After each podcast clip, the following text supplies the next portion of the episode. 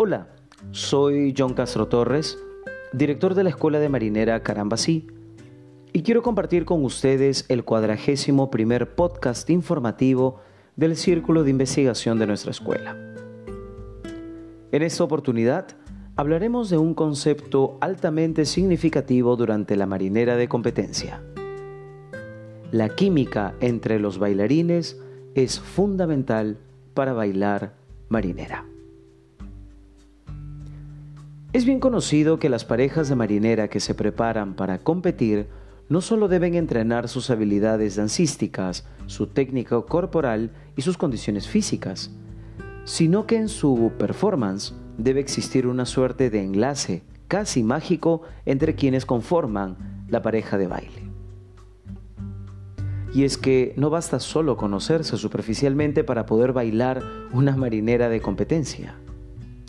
No obstante, por más confianza que se tenga con la pareja de baile, esto es debido a que se baile entre esposos, hermanos o algún familiar o buen amigo, eso tampoco garantiza que la química entre ellos sea evidente en la ejecución de la performance competitiva. Definitivamente, las parejas de marinera que deciden competir deben tomar en consideración que uno de los factores fundamentales para poder hablar con claridad de una pareja de baile como tal es que esta química, conexión, enlace, mística, duende o como deseemos llamarlo, debe ser evidente a todas luces y ante todos los ojos. Si resulta que la propuesta de baile de esa pareja es de cortejo, pues el baile entre ellos debe ser convincentemente enamorador. Si fuera jaranero, pues la jarana debe ser evidente entre ambos. Y no digo que cada uno de ellos sea jaranero, sino que ambos, en conjunto, armen la verdadera jarana. Y es que esta química de la que estamos hablando no es sencilla de encontrar. Es casi una bendición hacer pareja con alguien. Incluso personas que no necesariamente son cercanas en su vida personal hacen pareja de baile. En todo caso, habría que felicitar su extraordinaria capacidad histriónica. De otro lado, llama mucho la atención que entre hermanos, por ejemplo, haya esa química, incluso entre esposos.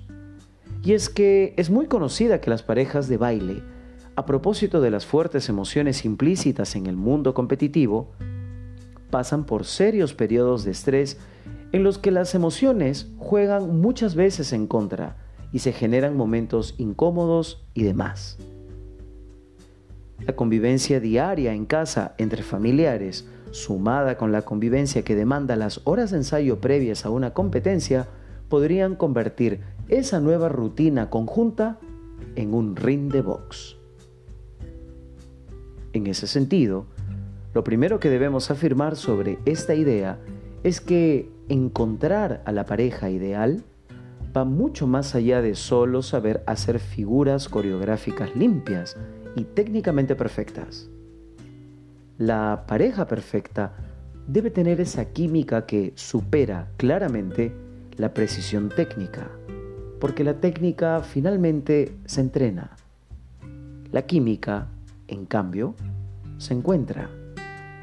Y allí es donde está el juicio del maestro entrenador y de los bailarines en reconocer con quién se siente que la marinera fluye mucho más allá de la precisión dancística.